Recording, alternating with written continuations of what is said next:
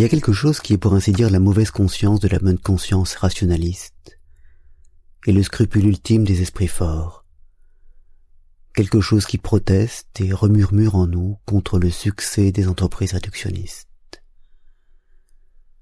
Ce quelque chose est comparable sinon au reproche d'intérêt de la raison devant l'évidence bafouée, du moins au remords du fort intime, c'est-à-dire au malaise d'une conscience insatisfaite devant une vérité incomplète.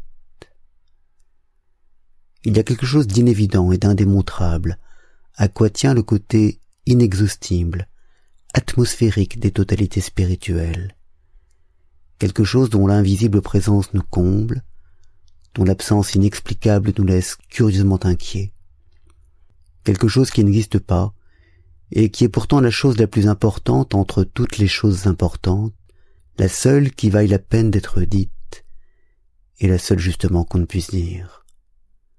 Comment expliquer l'ironie passablement dérisoire de ce paradoxe?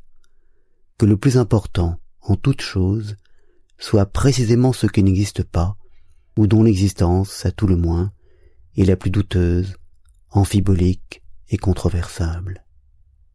Quel malin génie empêche que la vérité des vérités soit jamais prouvée sans équivoque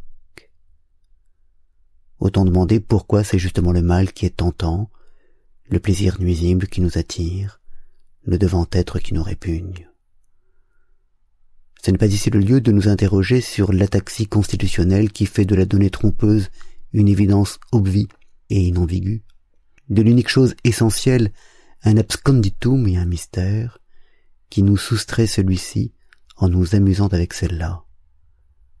La nostalgie de quelque chose d'autre, le sentiment qu'il y a autre chose, le pathos d'incomplétude, enfin, animent une espèce de philosophie négative qui a toujours été en marge et parfois au centre de la philosophie ésotérique.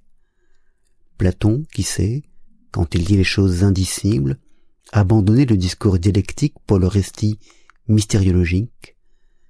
Platon parle dans le banquet d'un quelque chose d'autre, dont les âmes des amants sont éprises, qu'elles ne peuvent exprimer, qu'elles devinent seulement et suggèrent un énigme.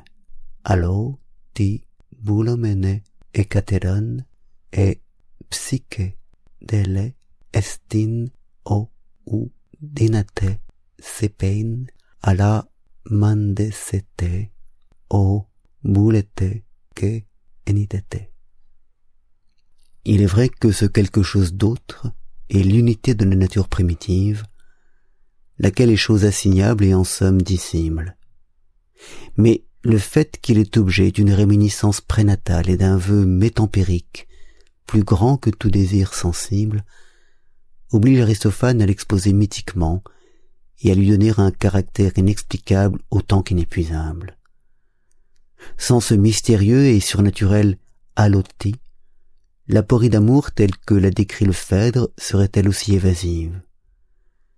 Ayant énuméré, à la manière d'Aristote, les caractères de la beauté poétique, le père Rapin, que cite Henri Brémond, ajoute Il y a encore dans la poésie de certaines choses ineffables et qu'on ne peut expliquer.